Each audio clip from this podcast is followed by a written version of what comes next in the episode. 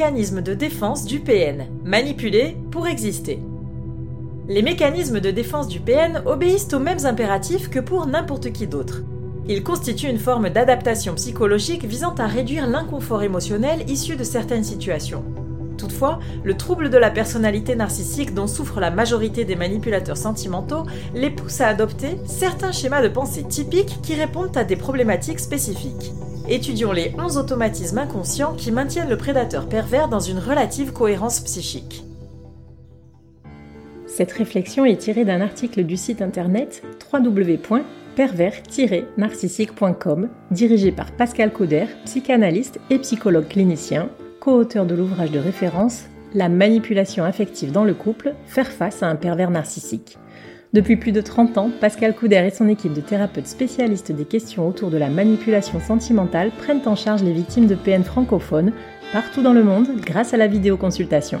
Rendez-vous sur pervers-narcissique.com pour accéder gratuitement à une multitude de ressources précieuses. Qu'est-ce qu'un mécanisme de défense en psychologie? Avant de nous attacher aux mécanismes de défense du PN les plus habituels et aux problématiques qui y sont liées, revenons sur l'origine du concept. Les mouvements de l'appareil psychique et leur régulation. Au début du XXe siècle, Sigmund Freud élabore sa conceptualisation de l'appareil psychique en mettant en évidence des mouvements de pensée entre le conscient et l'inconscient. Il décrit trois instances de la psyché humaine. Le ça, c'est-à-dire la dimension pulsionnelle agressive et sexuelle régie par le principe de plaisir et caractérisée par l'absence de raison ou de règle morale. Le surmoi, qui intériorise les lois et interdits du groupe d'appartenance. Le moi, soit l'agent défensif qui exerce une fonction régulatrice des phénomènes psychiques. Il se fonde sur l'expérience propre du sujet et est régi par le principe de réalité. Il maintient l'équilibre entre les pulsions du ça et les exigences du surmoi. Ainsi, selon la psychanalyse, un mécanisme de défense agit sur la partie inconsciente du moi pour le protéger des intrusions liées aux pulsions et aux affects émanant du ça. Ceci permet de présenter ainsi un surmoi plus acceptable en société. Ces fonctionnements adaptatifs peuvent s'installer à différents stades du développement de la personnalité. Ils s'élaborent par les relations interpersonnelles, les expériences individuelles, mais aussi les influences culturelles. Une protection par la pensée contre quoi? Qui dit défense dit menace. Alors quel est le danger qui vise un individu ayant recours au mécanisme défensif Le débordement d'angoisse ou d'anxiété. Lorsque l'équilibre émotionnel est menacé par un trop-plein de pensées angoissantes, le cerveau met en œuvre des systèmes de traitement de ces afflux nerveux visant avant tout à réduire le stress sans se soucier de potentielles conséquences néfastes sur un plus long terme. La douleur émotionnelle. Des émotions trop intenses peuvent nous plonger dans une grande détresse. Pour minimiser leur impact, une distanciation psychologique avec la réalité peut être nécessaire, quitte à la déformer ou même à l'éluder. Les conflits internes. Lorsque la cohésion psychique est mise à mal, des conflits internes prennent place, entremêlés de sentiments contradictoires, comme cela peut être le cas avec l'invalidation émotionnelle par exemple. Notre système défensif vise alors à stabiliser nos affects en limitant les contradictions éprouvées pour prévenir du risque de dissonance cognitive. Les atteintes à l'image. Qu'il s'agisse de l'image sociale ou de l'estime de soi, les mécanismes de défense veillent à entretenir une certaine valorisation de notre identité. Cela permet de diminuer la souffrance émotionnelle. La fonction protectrice de nos schémas de pensée, même si elle s'écarte de la réalité, a donc sa raison d'être, Toutefois, dès lors que les mécanismes de défense s'entérinent et dérivent vers un usage mal adapté, ils peuvent être à l'origine de nombreux problèmes empêchant une continuation saine du développement psychologique d'un individu. Exemple courant de mécanismes de défense. On doit à la fille de Freud, Anna, une première liste de 10 mécanismes de défense qui depuis ne cessent de s'étoffer. Avec un fonctionnement le plus souvent automatique et inconscient dont le socle est le refoulement, le rôle aidant de ces schémas est indéniable. Toutefois, il arrive que l'enfermement dans certains systèmes de pensée devienne problématique. Ceci est vrai surtout lorsqu'il témoigne d'une immaturité psychique, comme c'est le cas des personnes porteuses d'une faille narcissique héritée de l'enfance. Exemple de mécanisme mature. L'humour. L'inconfort est manifesté par des traits d'humour plus acceptables en société. L'anticipation. Selon le DSM-4, le manuel diagnostique et statistique des troubles mentaux, elle consiste à affronter les situations en, je cite, éprouvant les réactions émotionnelles par avance ou en anticipant les conséquences d'un possible événement futur et en envisageant les réponses ou solutions alternatives réalistes. Fin de citation. La répression. L'attention sur la source de mal-être est différée, reléguée temporairement au second plan. La sublimation. La pulsion est extériorisée en une force motivationnelle. Pour un artiste, elle peut par exemple prendre la forme d'une œuvre. L'altruisme. Je cite le DSM4. Par le dévouement aux besoins des autres, le sujet reçoit des gratifications, soit directement par la réponse des autres, soit indirectement par procuration. Fin citation. Exemple de mécanisme considéré immature. La régression, la dénégation, la formation réactionnelle, le déplacement, la projection, l'isolation, etc.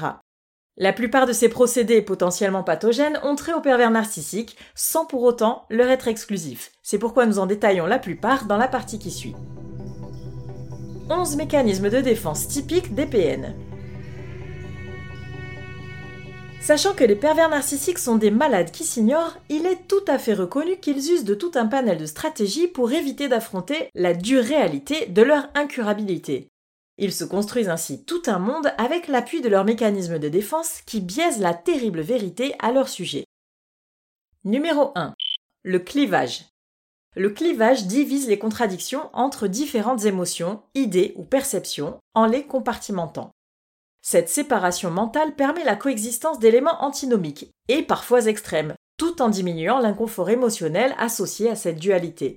En général, les représentations de soi et des autres omettent les nuances pour alterner entre des pôles opposés dans une vision manichéenne qui ne supporte pas l'ambiguïté.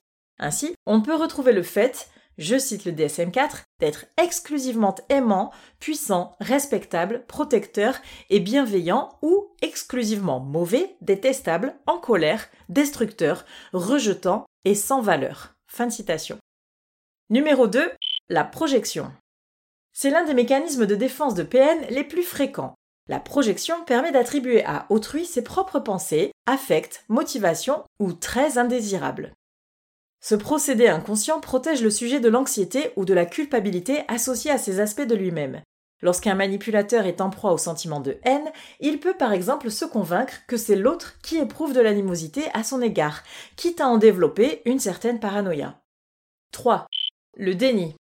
Selon le DSM4, le déni refuse, je cite, de reconnaître certains aspects douloureux de la réalité externe ou de l'expérience subjective qui seraient évidents pour les autres. Fin de citation. Ceci est très prononcé chez les MPN, qui nient les autres dans leurs différences et les règles de société, allant jusqu'à considérer autrui comme un objet et à se placer au-dessus des lois. 4. La dénégation. La dénégation ou la négation diffère légèrement du déni en ce sens qu'elle représente un processus plus actif dans son aspect défensif. Il s'agit ici de reconnaître enfin une réalité jusque-là refoulée, tout en rejetant son appartenance au sujet. Pour un PN, ce mécanisme de défense l'aide à manipuler sa proie, notamment en lui faisant endosser la responsabilité d'actes néfastes ou de leurs conséquences. Cela lui permet par exemple d'opérer un renversement des rôles selon la distribution du triangle de Cartman avec la plus grande conviction. 5. L'idéalisation. L'idéalisation constitue une défense psychique contre les atteintes à l'estime de soi on s'idéalise soi-même ou bien on idéalise un objet tel que la mère érigée au statut de sainte, par exemple. Pour ce faire, le sujet attribue des qualités positives excessives à quelqu'un ou quelque chose pour pallier un éventuel sentiment d'insuffisance. Cela peut conduire à des attentes irréalistes et donc exposer à des déceptions.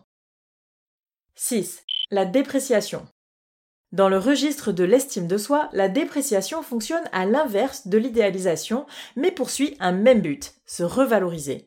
Cela consiste à produire des représentations injustement et exagérément négatives de certaines personnes. Ainsi, en présentant l'autre comme inférieur, le processus de dévaluation d'autrui restaure le sentiment de sa propre supériorité. De ce fait, c'est pour regonfler son ego fragile que le PN dénigre constamment sa victime. 7. L'omnipotence. Plus poussé que l'idéalisation, l'omnipotence confère un sentiment de toute puissance au sujet. Ce mécanisme de défense prétend lui octroyer un contrôle absolu sur les événements et l'entourage. L'illusion de pouvoir et de maîtrise calme l'angoisse liée aux limitations et aux vulnérabilités. Elle se manifeste par exemple à travers le refus de reconnaître ses erreurs ou de solliciter de l'aide. 8. La rationalisation. Le DSM-4 décrit la rationalisation comme une réponse au conflit et au stress, je cite, dissimulant les motivations réelles de ses propres pensées, actions, sentiments, derrière des explications rassurantes ou complaisantes, mais erronées. Fin de citation. Cela passe par une justification ayant recours à la logique ou à la morale pour occulter les véritables desseins, maintenus quant à eux inconscients. Exemple, un PN qui argumenterait que c'est pour profiter de ses chers enfants qu'il demande la garde alternée, quand en vérité, il veut se servir d'eux pour nuire à son ex-femme. 9. Le passage à l'acte. Dans le passage à l'acte, ou en anglais acting out, le sujet agit pour ne pas ou ne plus ressentir et pour ne pas savoir. Il évacue les tensions dues aux conflits intrapsychiques par une mise en action impulsive, voire agressive ou autodestructrice, pouvant mener à des comportements violents. 10. L'agression passive. L'agression passive consiste à adopter une attitude de victime faussement soumise. Particulièrement chez le manipulateur sentimental, elle témoigne d'une sorte d'identification projective visant à induire chez son opposant un comportement de contrôle sadique.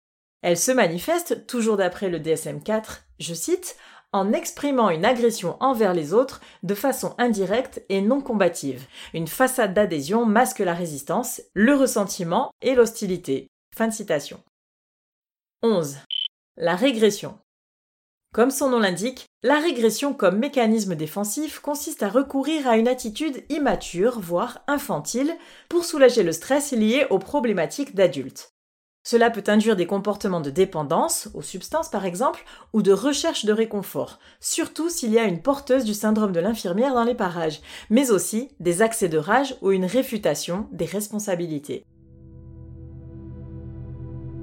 Nous venons de voir que les mécanismes de défense du PN lui permettent de continuer d'évoluer en société sans arriver jusqu'à l'effondrement psychique, malgré sa pathologie incurable et ses possibles comorbidités.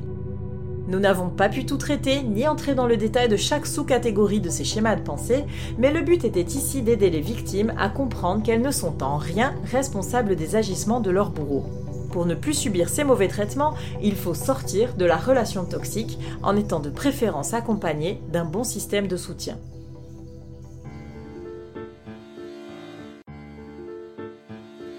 N'hésitez pas à vous faire accompagner par des thérapeutes spécialistes des questions de la perversité narcissique. Rendez-vous sur www.pervers-narcissique.com et trouvez-y de nombreux conseils sur comment gérer la séparation, comment gérer l'après, la reconstruction et vous pourrez également rentrer en contact avec un membre de l'équipe. Ne restez pas seul.